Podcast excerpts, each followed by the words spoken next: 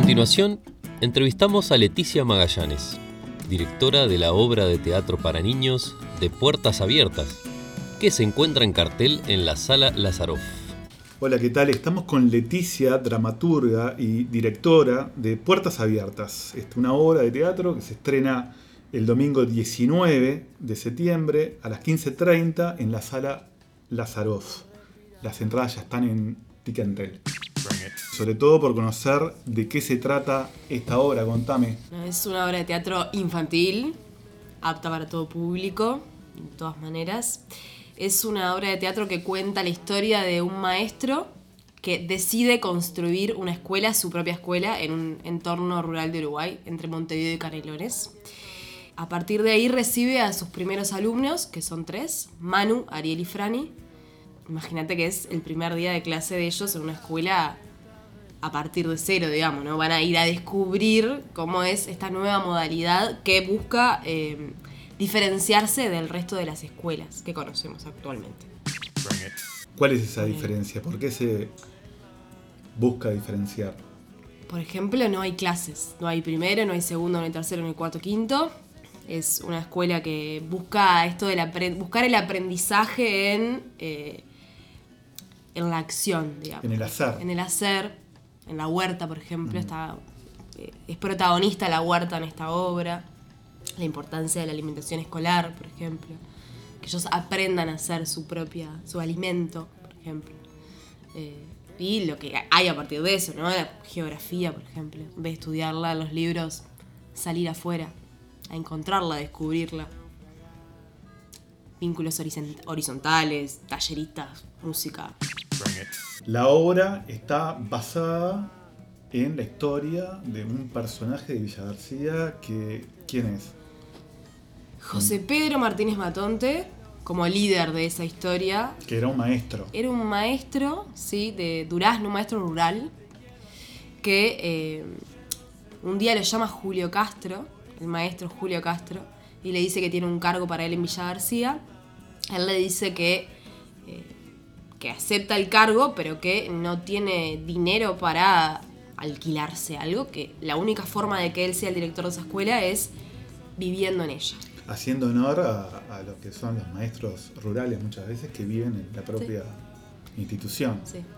Y ahí le arman como, bueno, su espacio, él va con su familia además a vivir ahí y propone, eh, bueno, su forma, ¿no? Lo que termina llamándose con el tiempo la unidad educativa cooperaria, educacional cooperaria, eh, que es esto, ¿no? Es más allá de la escuela había una policlínica, por ejemplo, que él pone, las mujeres eh, un trabajo social. gestan, un trabajo social con la comunidad. Descubre que Villa García es una comunidad inmensa y además muy potente eh, y aprovecha eso y además está acompañado como de un grupo de, de maestras que lo acompañan en esto, ¿no?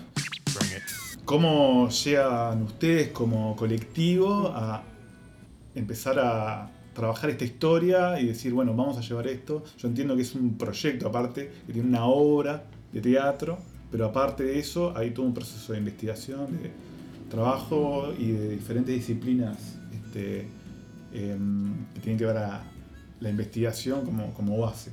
Yo había trabajado ya en obras infantiles, em, tenía ganas de volver a escribir una y empiezo como a simplemente dejar volar la imaginación y aparece en mí una idea de un maestro que se llama José Pedro, que construye su propia escuela en un entorno entre Montevideo y Canelones. Se lo comparto a una compañera de clase y me dijo, me, le, comparto la historia más o menos, no era una obra concreta, pero era una idea.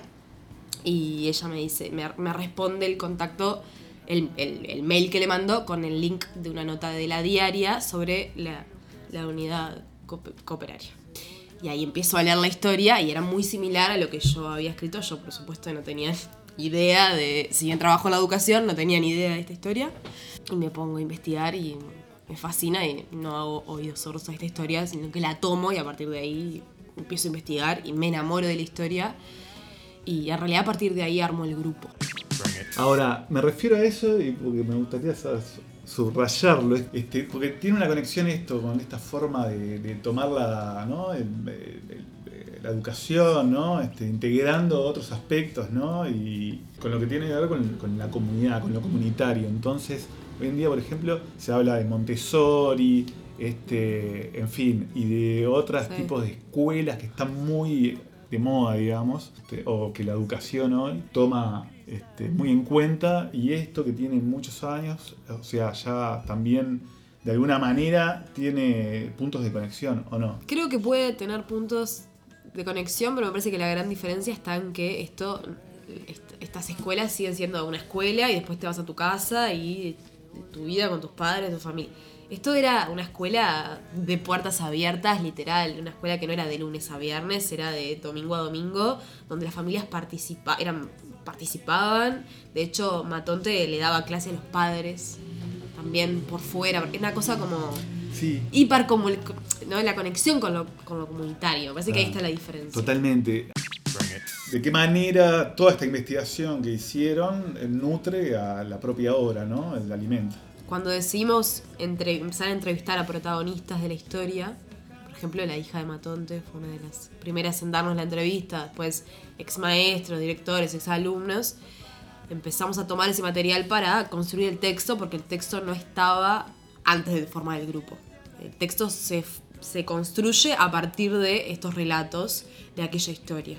A partir de, de eso también se decide que, la- que no sea una obra que recree esa historia, sino que sea una inspiración, y eso queremos dejarlo en claro. Es una inspiración y la pregunta que tomamos es, ¿se podría repetir esa historia en la actualidad? Entonces, eh, este maestro es un... Este maestro que construye una escuela de puertas abiertas es un exalumno de Matonte, que hoy, en el 2021, quiere retomar esa experiencia y lo hace y veremos cómo le va. Eh, la obra fue trabajada de forma colectiva. El decidir determinados aspectos que tienen que ver, por ejemplo, con no reproducir la historia original, sino este, traerla más a este tiempo, introducirle este, determinados personajes. Lo conversamos mucho. Empezamos a ensayar, nos agarró la pandemia, pero así sin parar, digamos, desde junio de 2020. Y a partir de ahí sí, fueron un montón de charlas y conversaciones donde fuimos llegando a, a cuál era la mejor forma de contarlo, digamos. Eh, fue un proceso bastante colectivo, si bien eh, siempre los roles estuvieron claros y bueno, sí, había decisiones que, que fueron mías, por ejemplo, quién iba a ser cada personaje. Eh, eso ya estaba de antemano, digamos. Pero bueno, está José Pedro, que es este maestro. Queremos mostrar un maestro con pinche con, los, con sus alumnos, este, el trato más horizontal. Eh, tenemos eh, eh, a, a Pepe, que es el eh, tallerista de música, que ayuda, es como, es como el hilo conductor, digamos, de alguna Con manera. canciones. Con canciones que también fueron escritas para esta obra.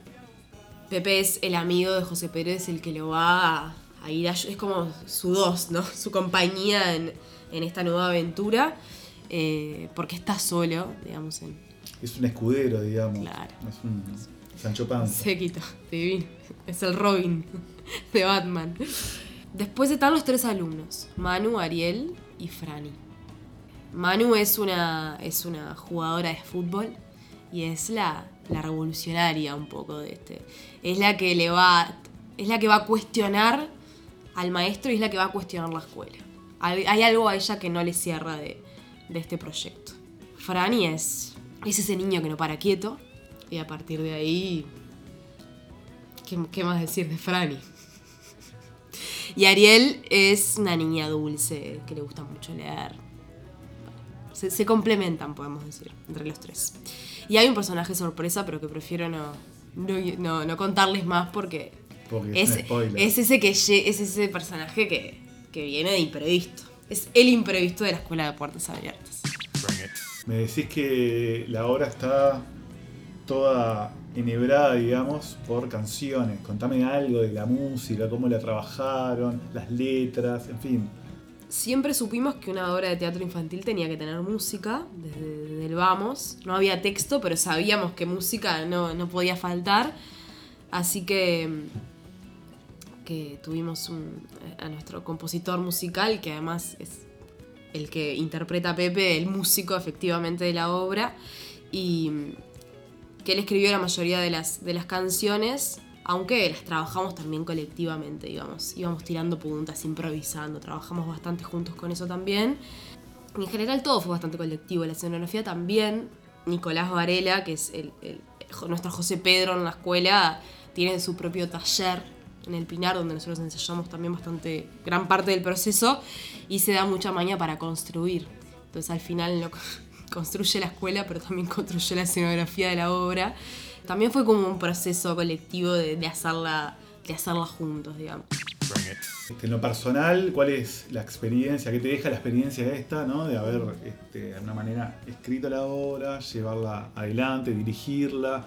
Y creo que responsabilidad, la responsabilidad es enorme, no solamente por, por llevar un equipo de 10 personas adelante de alguna manera, sino por contar una historia que eh, trae, a la, trae, a la, memoria de, de una comunidad eh, que esta historia le, le, remueve mucha, mucho de su historia.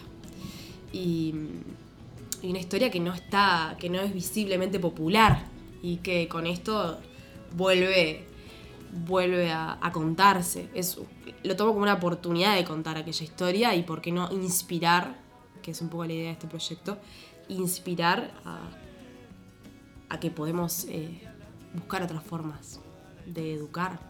Algo no menor que me gustaría decir sobre eso es que la obra se estrena en la sala Lazarov, que es una sala que tiene un año, que es una sala que eh, está en el intercambiador Beloni, en el municipio F, que es el mismo municipio de Villa García, que es una sala eh, municipal nueva, construida para descentralizar la cultura.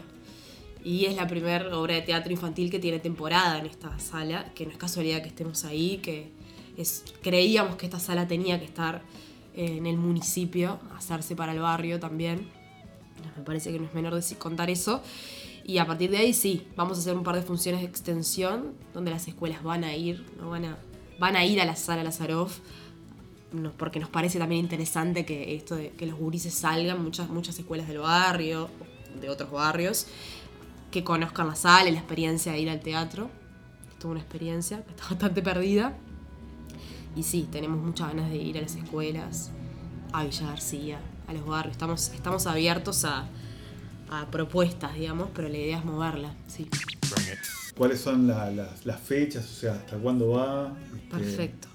Estrenamos el 19 de septiembre a las 15.30 horas que es domingo, y a partir de ahí, a partir del sábado 25 de septiembre hasta el sábado 23 de octubre, que son cinco sábados, vamos a las 15.30 horas también por la sala Lazarov, y las entradas están a la venta por Ticantel, y toda nuestra información está en nuestro Instagram y Facebook, Proyecto de Puertas Abiertas, y ahí nos pueden encontrar. Uh.